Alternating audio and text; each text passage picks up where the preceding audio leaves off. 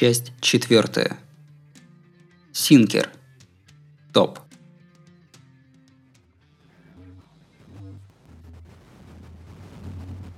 Тридцатиградусная с лишним жара. Сегодня он снова проснулся от пронизывающего озноба. Такое сбитое дыхание, что смотреть больно. Поднялся, как тяжело больной, хватая ртом воздух, чуть не свалился. Чтобы удержать истаивающее сознание, рванул грудь правой рукой. От боли, раздираемой ногтями плоти, сонливость перестала липнуть к нему каменно-угольной смолой. Он в каком-то городском парке, среди неухоженной рощи, грязный настолько, что люди отворачиваются. Среди спящих бродяг он, наконец, пришел в себя. Поднял лицо к небу, вновь головокружительно синему и высокому. Небо августа. Белые лучи, окунись и расплавишься, пропадешь. Глубокий, если долго смотреть, потеряется чувство перспективы. Водянистый цвет, протяни руку, плеснет. В этом сиянии, этом воплощении лета он всерьез ежился от холода. Хриплые выдохи, неровное дыхание. Температура тела, так взлетающая при подачах, сейчас упала до нельзя. Словно сверхморозный ад. Но это началось не только что. Для него синева августовского неба была ужасающе холодной еще до того, как он стал таким –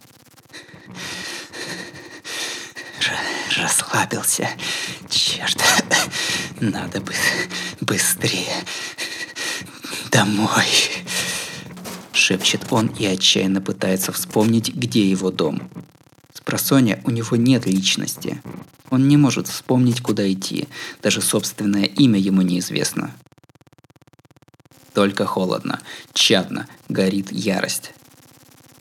Расстроенное «я» точно как у наркомана – кто он такой, что он должен делать, он не знает и сам. Все, что он знает, он повернут на питчинге. Его, только что проснувшегося, составляет не опыт человеческой жизни, а развитие спортсменского тела. Человек-машина, выметывающий мечи за счет внешнего и внутреннего вращения, живой труп. Он давным-давно ответил себе, он не человек, он одно единственное действие. Да, он неустанно продолжал тренировки. Какое там приличествующее человеку времяпрепровождение. Он без сожаления отодвинул на второй план даже жизненно необходимые функции. Кручение, накопление и выпускание. Вложение жизни в белую сферу. От бесчетных повторений потерявшие человечность бедра, спина, плечи и поясница, запястья, пальцы возводили гору из трупов – гладкое сцепление плоти, кости, воли. Прочащие лавры крики болельщиков из голосов становились еще одним шумом, проходящим мимо сознания, звинчивающим все тело. Он в сверхморозном аду, что вынуждает побеждать. Перед затмившими небеса голосами болельщиков он стер свою личность, вложил в подачу мысль об убийстве. Поэтому на вопрос, кто он такой, он ответил – я пружина. И гордо улыбнулся. Следующий. Плевать, кто быстрее. Следующий. Он храбрился. Это дало ему, стылому, достаточно жара на то, чтобы встать. Этот неестественный мороз испарится, когда он встанет лицом к лицу с Беттером. Над головой его безоблачное, насквозь промерзшее синее небо. Неизменно. Ничего не изменилось с тех пор, как год назад он потерял так много всего. Лето длится. Потерянное лето все еще длится. Еще шестерых, еще шестерых уложить я смогу вернуться домой. Поправив капюшон, Напихав в парку столько мечей, сколько смог уместить, мастер демонического меча вновь завел свой пульс.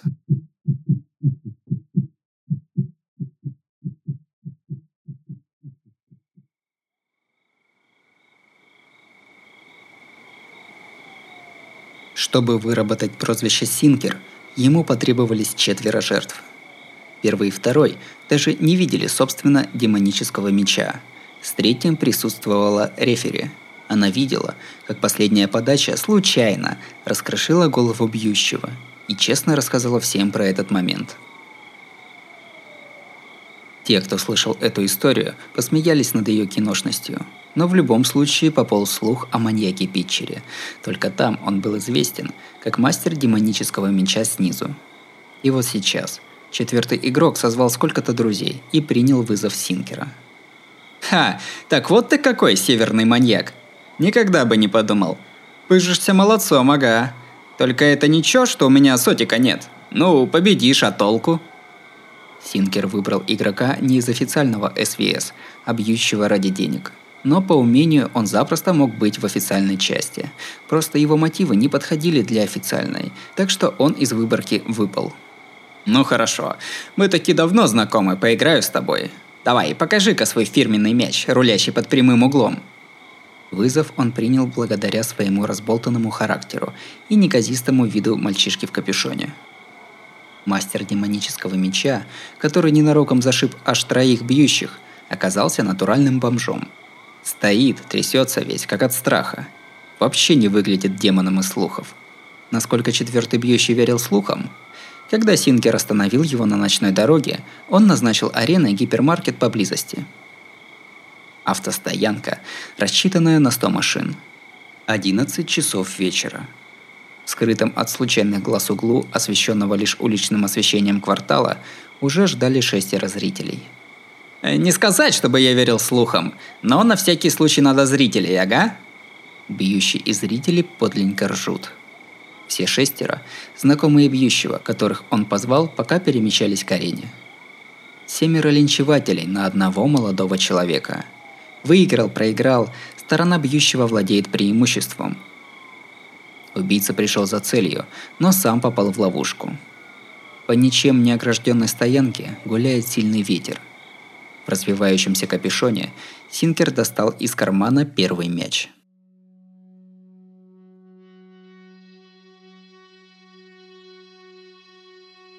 Зрители в замешательстве. Окруженный семью ребятами, Синкер не боится – Наоборот, та комичная дрожь в его конечностях исчезла, что им следовало бы заметить. Игра началась со смехом и закончилась с пятым мячом. Нет, вообще-то она закончилась с третьим. Не пришлось даже подавать снизу, он сделал три боковых. Но зрители со смехом присудили тип, и о четвертой заорали также. Фолбол когда мяч коснулся биты, но либо из-за превосходящей скорости, либо из-за недобоя мяч улетает в сетку за бьющим. Обычно он считается страйком, но после двух страйков не засчитывается как таковой. То есть, пока идут фолболы, страйк-аута не наступает. А четвертая подача. Бита даже не тронула мяча, но зрители громко кричали «Тип!». И вот пятая подача. Так вот, как ты предпочитаешь умирать. Траектория подачи, как они и настаивали, сделала прямой угол сбоку от Беттера. Мах битый впустую, нетронутый мяч. Но белая сфера подлетает, словно по ней попали. Мяч вгрызся в грудь бьющего и навсегда раздробил его спортивную жизнь. Бьющий валится, зрители одурело застыли – После наступившей тишины они гневно взревели, как бензин от искры, и набросились на Синкера. Начинается линчевание. Для выхода из окружения Синкер отступает назад и с тачдауна делает бросок. Два крика. Возможно, из-за плохой стойки скорость подачи падает примерно до 100 км в час. Но удара все равно вполне хватило, чтобы жесткие мечи подскочили к двум парням – Мечи были нацелены не в лицо, а в челюсть и безжалостно поразили их шейные позвонки. Оба парня падают, из глоток выходят вскрики. Обеими руками сжимают неприглядно обвисшие челюсти. Из-за попадания в челюсть не сотрясение мозга, а боль в отошедших костях и страх, что без поддержки челюстные мышцы растянутся, лишают их воли к бою. Так Синкер разобрался с двумя окружавшими его со спины. Осталось четверо – Набегающие со стороны бьющего люди не более чем глупые цели для мастера демонического меча. Пинбол из людских тел. Человек, не могущий выжить больше пары десятков километров в час, никак не обгонит превышающий сотню адскую сферу. Три удобных подачи. Скосив шестерых тремя мечами, мастер демонического меча медленно выдыхает белый пар. Неудачники. Дерьмо. Третье звено. А только время терять умеет. Я ж теперь домой опоздаю. Обхватив себя, дрожа, маньяк-убийца в капюшоне растворяется в летней ночи. На стоянке остались только невнятно пищащие, корчащиеся парни.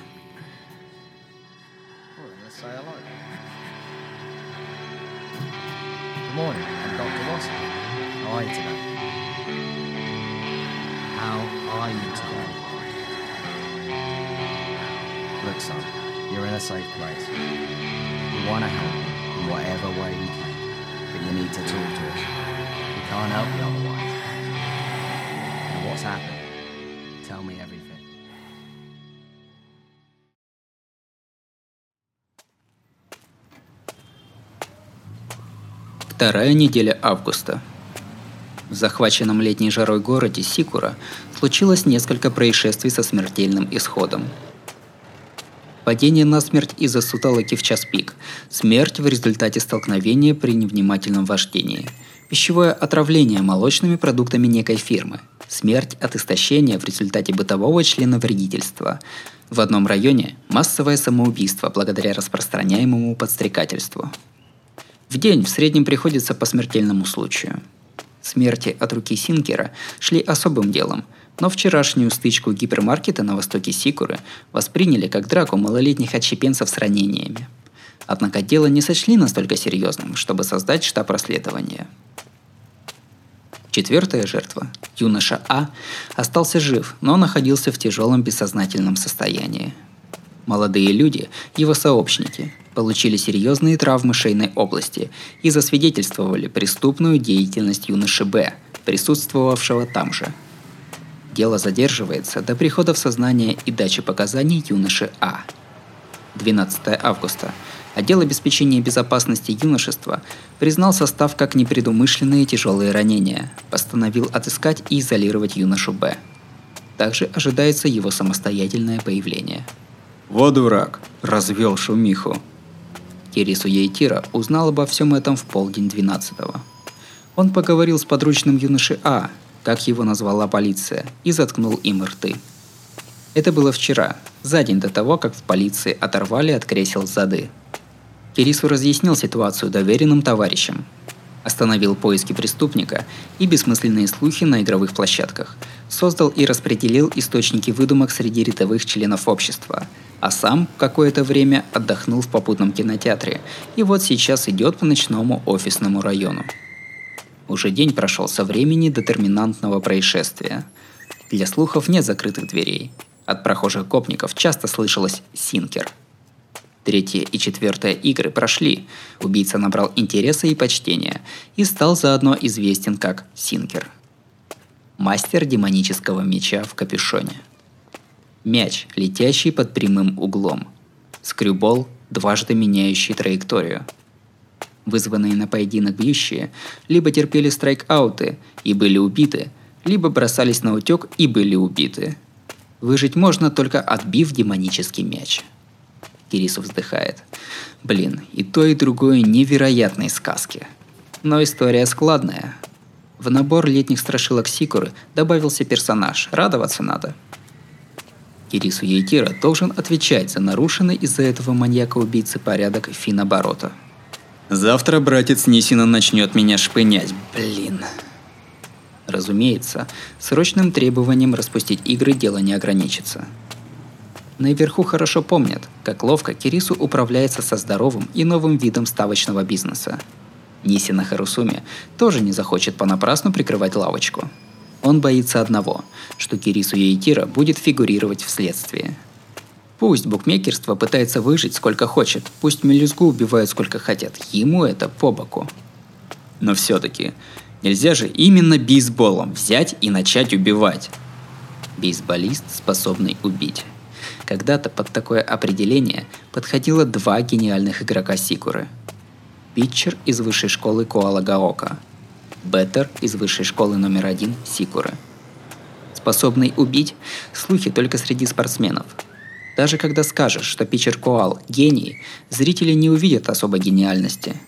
Все великолепие его познали только те, кто стоял против него в беттер-боксе – он не так хорош, как Синкер, мечи которого поворачивают под прямым углом, но Беттер видит его бросок именно так. Его непобедимая сила, когда обманывала расчеты Беттера, а когда и, действуя в пределах расчета, побеждала. И, поистине жуткая для бьющего иллюзия – запуск бинбола.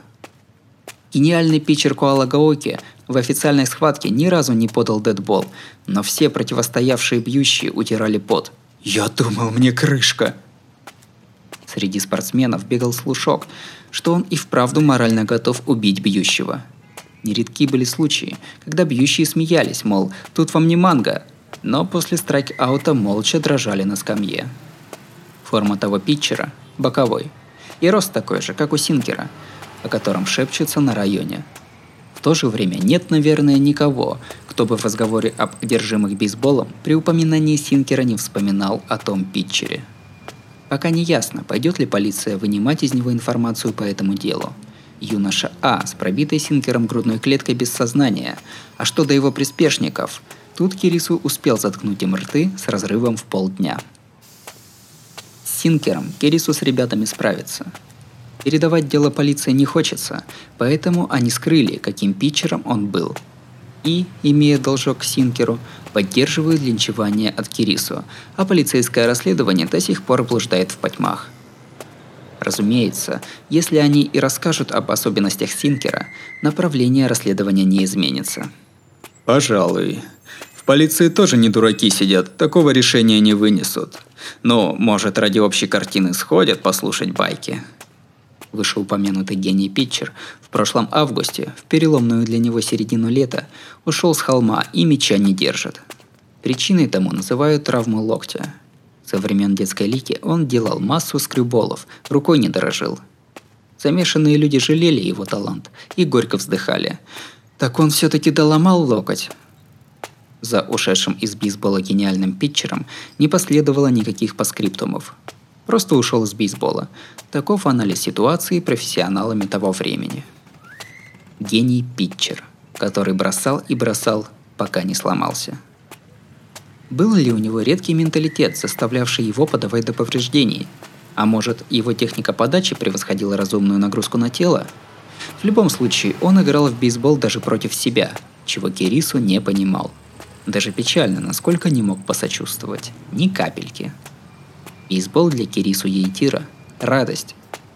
Свалиться в пределе усталости тоже в радость, и чисто по-человечески злиться на товарищей по команде тоже имеет свою прелесть. Раз бейсбол – командная игра, то и личная радость командной неразделима. Если говорить об организационном поведении, то внутриобщественные узы Кирису принимает как прелести бейсбола. Но боль уже другое. Раненый играет – это Кирису кажется уже не спортом, а боевым искусством, причем косвенным. Если уж хочешь сражаться, при прямом обмене ударами решения приходят проще и быстрее. В общем, такой игрок должен что-то ставить превыше радости. Иметь причину для полной отдачи бейсболу. Почти у всех идет ради себя. Так проще и здоровее, по мнению Кирису. Но попадаются и спортсмены, старающиеся ради кого-то еще. Гений питчер из Каалагаоки был именно такого сорта. Что ж ты так много на себя взял? Если бы ты играл в бейсбол просто для себя, было бы хоть немного легче. Прокручивая про себя такие бесполезные мысли, Кирису тем временем добрался до места. Десятиэтажное здание чуть поодаль от станции Ясакадай. Четвертый этаж здания, полностью перекроенный под караоке и не спящий как сам район, был подростковым коррекционным центром в пользовании Кирису и его команды. Караоке-комнаты – прозрачные и туманные запертые коробки. На вид раскрытые настежь, но замкнутые. Из коридора видно, что происходит в них, но из комнат не понять ситуации в соседних. Такое мрачное соглашение защищает их. Кирису забронировал четвертый этаж этого здания и пользовался как отелем. Всего на этаже 20 комнат. Были среди них и такие, где сидели юные беглецы и беглянки из дома, а также по разным причинам скрывавшиеся личности, желающие остаться анонимными.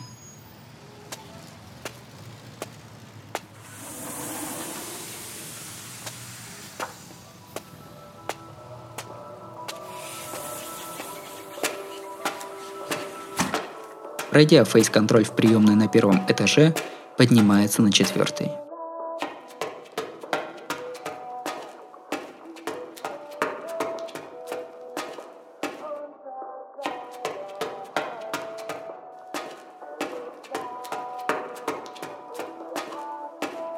Характерный для караоке длинный узкий герметичный коридор – он петлей охватывает этаж с внешней стороны здания, и Кирису за три угла добирается до самой дальней комнаты. «Секура, это я. Я вхожу».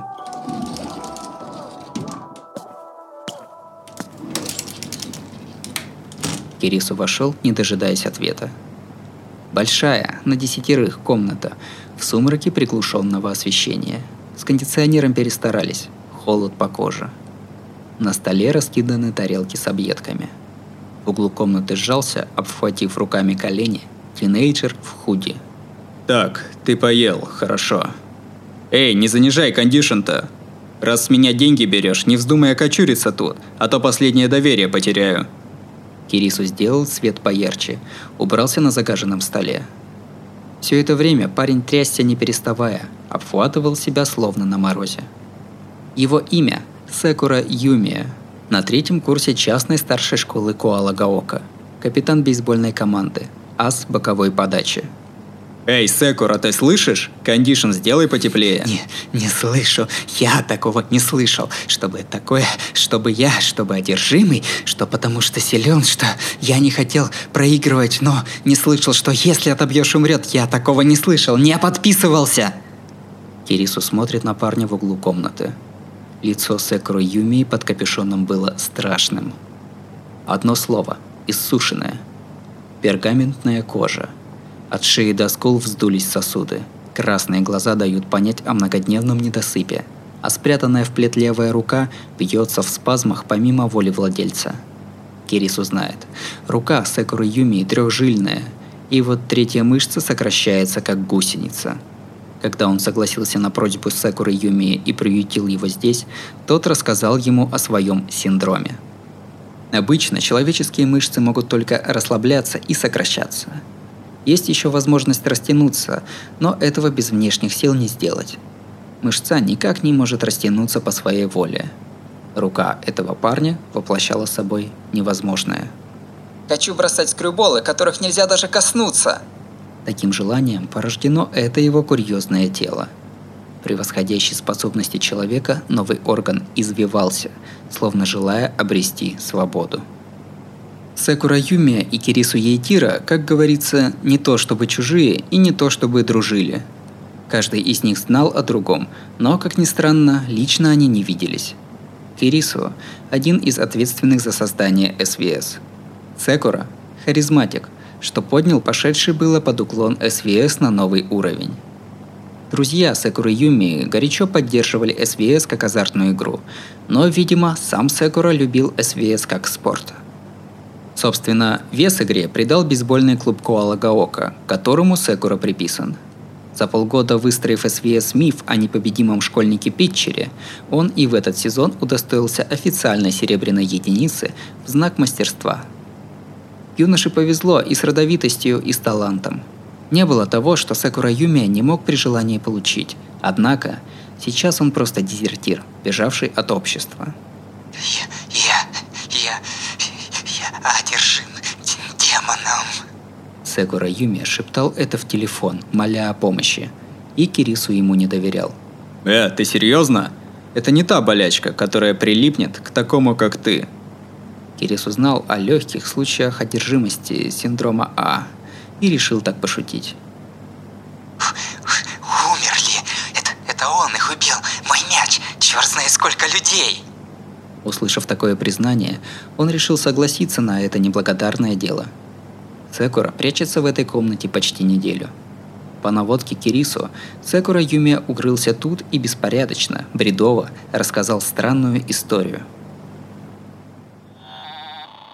Сбор для определения команды питчеров СВС этого сезона.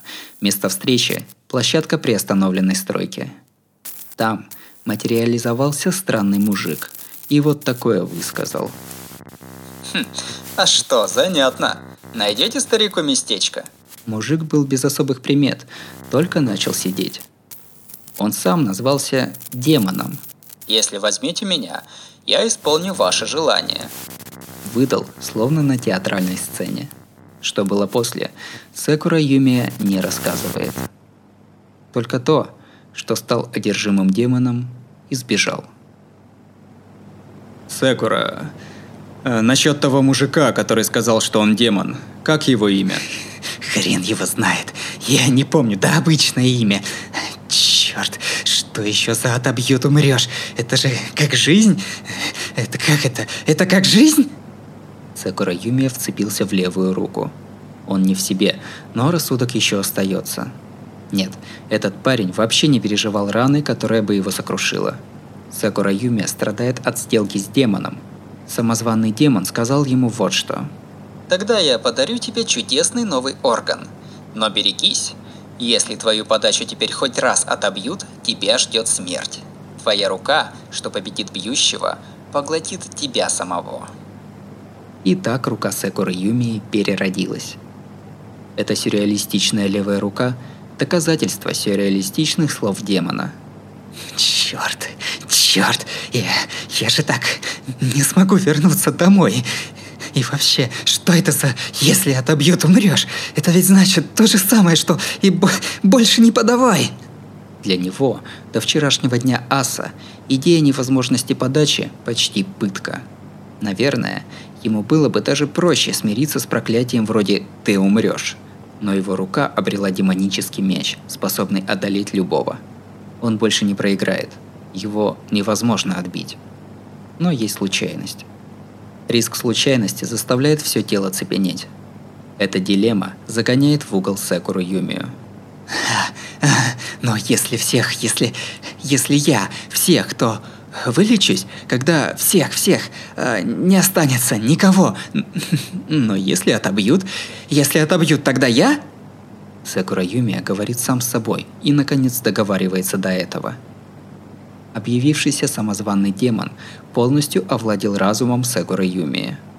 Демон, исполняющий желания. Хм. Слышь, Секура, а он шляпа не носил? А? а? Да, да, откуда мне знать? Я с ним тоже когда-то встречался.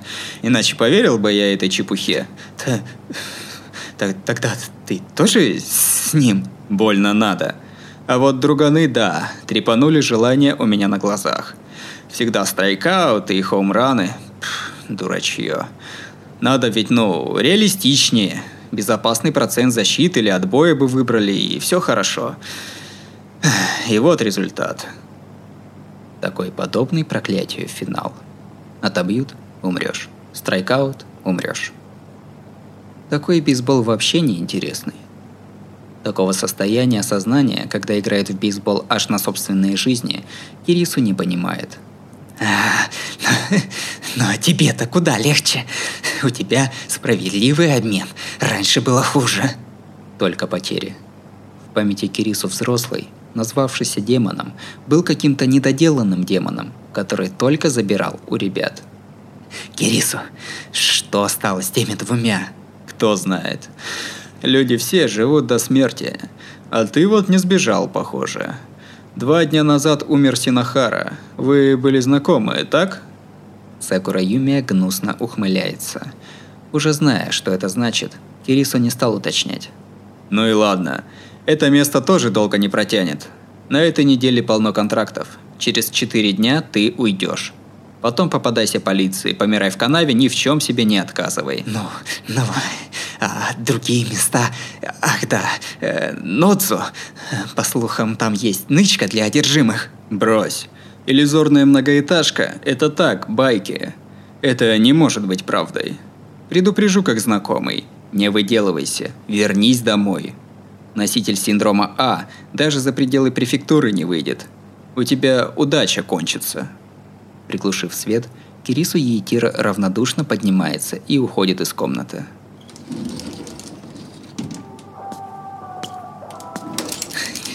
Черт, издеваетесь. Почему только я? Нет, все нормально, я спасусь. Я еще спасусь. Да, если я всех их, всех убью. Погруженный во мрак комнате, одинокий, замерзающий одержимый повторял привычную фразу болезненно, снова и снова –